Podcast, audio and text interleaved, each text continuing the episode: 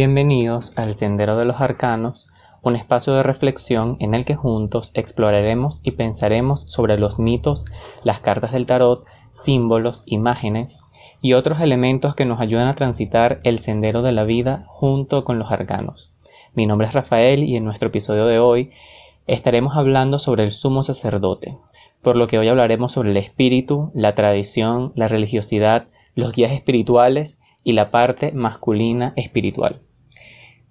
Como hemos hecho en episodios anteriores, utilizaremos algunas ideas de Mario Montano y de Sally Nichols. Me gustaría empezar por el nombre de esta carta. En algunos tarots, en algunos mazos, incluso en algunas versiones de mazos, esta carta se llama el hierofante. Y esto nos lleva a pensar ¿Qué es un hierofante? ¿Quién es el hierofante? Y esto nos remite a los misterios de el Eleusis. Esto es algo a, los que, a lo que los invito a, seguir explorando los misterios de el Eleusis. Y el hierofante en Eleusis era el que revelaba los misterios, el que hace aparecer los sagrados. Eran, podríamos decir, los sacerdotes del Eleusis, quienes conservaban esta tradición y la, y la transmitían, la hacían llegar al iniciado. Eran quienes, eran quienes guardaban estos secretos, quienes guardaban estos misterios y quienes em, hicieron un culto sumamente importante. Los hierofantes eran los, los guardianes de una tradición sumamente importante en la antigua Grecia. Muchísimas personas viajaban a Eleusis e intentaban iniciarse en estos misterios. Por lo tanto, Aquí tenemos en la carta del sumo sacerdote o del hierofante a un maestro, un maestro que nos está comunicando secretos. En esta carta tenemos el poder espiritual encarnado en el sumo sacerdote. Su poder es el poder de la cruz, un poder diferente a como vimos en el emperador, a como es el de la emperatriz, incluso como es el de, la, el de la suma sacerdotisa. La suma sacerdotisa es el espacio del alma y el sumo sacerdote es el espacio del espíritu. Aquí están representadas en el sumo sacerdote muchísimas instituciones, como la iglesia, como lo son las religiones y la vida religiosa. Vivir una vida religiosa está representada en el sumo sacerdote. Las instituciones como ya estaba diciendo, forman parte del sumo sacerdote. Las instituciones que forman el bien y el mal y la educación. En la carta de Rider Waite podemos ver unas llaves en la carta de El Hierofante. Incluso en el tarot de, de Todd podemos ver algo similar a una llave con unos tres círculos. Esos tres círculos son representativos de los tres eones que, han sucedido en la historia. Y estas llaves, esta llave abre puertas, o sea, las llaves abren puertas y esto está asociado a las instituciones, a los misterios y al espíritu. Por lo tanto, seguir al hierofante, conocer las enseñanzas del hierofante, nos permite abrir las puertas eh, de la educación, del entendimiento, de lo trascendente, de poder entender cómo conectarnos con este espíritu y elevarnos con el espíritu. O sea, realmente el sumo, sacerdote con sus enseñanzas es como si nos entregara esta llave para poder entrar en el misterio, para poder descubrir lo que está del otro lado de esa puerta, lo que está del otro lado no del, del, conocimiento. Entonces el hierofante también termina siendo como este conector, este puente es, exactamente el maestro que nos revela algunos secretos.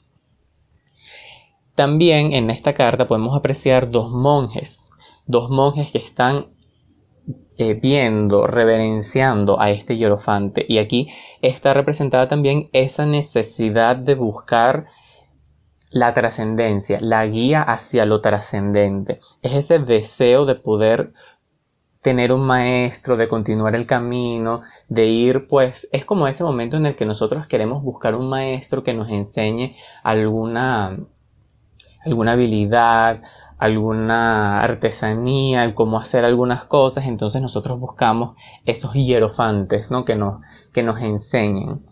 Eh, pero el hierofante pues se limita un poco más al, al terreno de lo espiritual y lo religioso.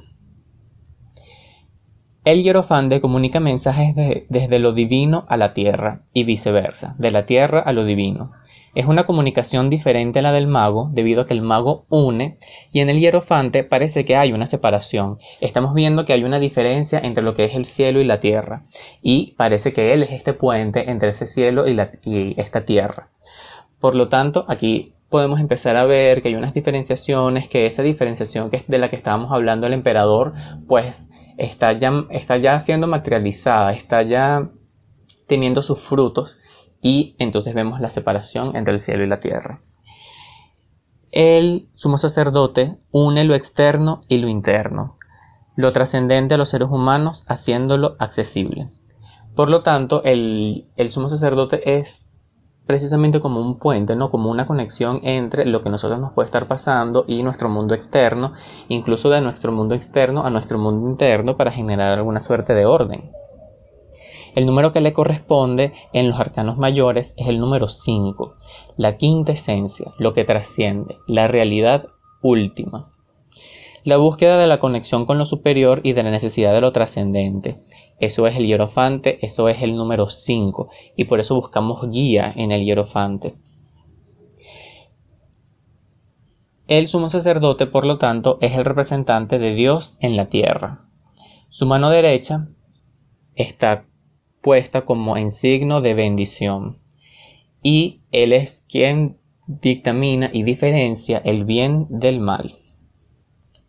Representa al arquetipo también, el sumo sacerdote, el arquetipo del Salvador, aquel que nos va a salvar, aquel que nos va a sacar, no de esta de este valle de lágrimas quizá o de, de esta vida o de, de, esta vida mundana que podrían, podrían incluso algunos decir y representa a ese Mesías, ese Salvador. Y por esto es sumamente importante que la figura del emperador, por lo menos cuando son líderes, se desligue muchas veces del sumo sacerdote porque no deberíamos estar buscando nuestros salvadores en la política, por ejemplo, o no deberíamos estar buscando sumos sacerdotes en, en nuestros líderes, en quienes nos guían en en este mundo terrenal. Y bueno, los salvadores y los mesías están en otro lado, es otra, es otro terreno, es otra, es otro reino, ¿no? Es otra, es otra manera de entender y es otra manera de acercarse. El objetivo de los sumos sacerdotes es un objetivo espiritual. El sumo sacerdote representa a Tauro. Y esto es muy importante porque Tauro es un signo estable, fijo, muy tradicional. Y esto nos da unas luces también sobre el sumo sacerdote. El sumo sacerdote es la tradición, es lo que se preserva, es lo que se mantiene estable. Es una enseñanza que se ha mantenido por los siglos de los siglos y es una enseñanza que perdura, ¿no? Y es una enseñanza que nos sigue dando una llave hacia algo más allá de nosotros. El sumo sacerdote también tiene la capacidad de excomulgarnos, de sacarnos, no de esta tradición, de sacarnos y de, de pues sí, de excomulgarnos, de, de, sacarnos de donde, de sus dominios y no darnos las enseñanzas, más bien evitar darnos esas llaves, evitar hacerse imprescindible. Y estas son las partes más oscuras de este arquetipo. Cuando el arquetipo pues se vuelve casi fanatismo, la sombra revela a un demonio. La sombra del sumo sacerdote puede ser demoníaca, es la sombra de la, autoridad religiosa y son y es este momento en el que ya la guía espiritual o nuestros líderes espirituales pues ya no nos están guiando, ya no nos están enseñando, ya no son este puente entre lo trascendente y lo terrenal, sino que se pervierte esa relación, hay un dominio, hay un fanatismo, hay ya, la, ya el objetivo ni siquiera es enseñar, sino que se vuelve algo más demoníaco, algo más posesivo, algo más instintivo y como que se pervierte el objetivo de lo que el sumo sacerdote pues quiere, eh, de lo que quiere transmitir. Entonces la enseñanza y la tradición se convierte en obsesión y, y fanatismo y fatalismo.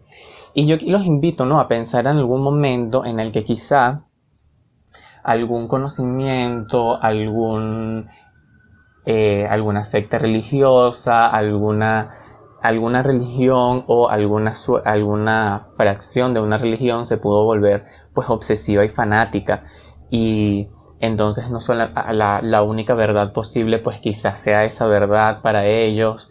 Y no hay otras formas, no hay, no existe realmente el, el, el otorgar esa llave al iniciado o el otorgar esa llave a quien quiera, sino que simplemente se están buscando pecadores y chivos expiatorios para excomulgar los pecados, ¿no? Y para quizá pues manejar la culpa y estas cosas. Y estos son los peligros del sumo sacerdote. El peligro del sumo sacerdote es que nosotros empecemos a ver no la cara de Dios, no la representación de Dios en la tierra, sino la representación del demonio en la tierra. Y pues veamos su parte más sombría y demoníaca. Estas son algunas luces que puedo darles del el sumo sacerdote. Muchísimas gracias por escucharnos. Espero que les haya gustado y si les gustó recuerden compartirlo. Estamos en Instagram como arroba el sendero de los arcanos. Pueden seguirnos por allí y encontrarnos en Spotify, Google Podcast, Anchor, Radio Public, Breaker. Y los esperamos en la siguiente entrega de nuestro podcast.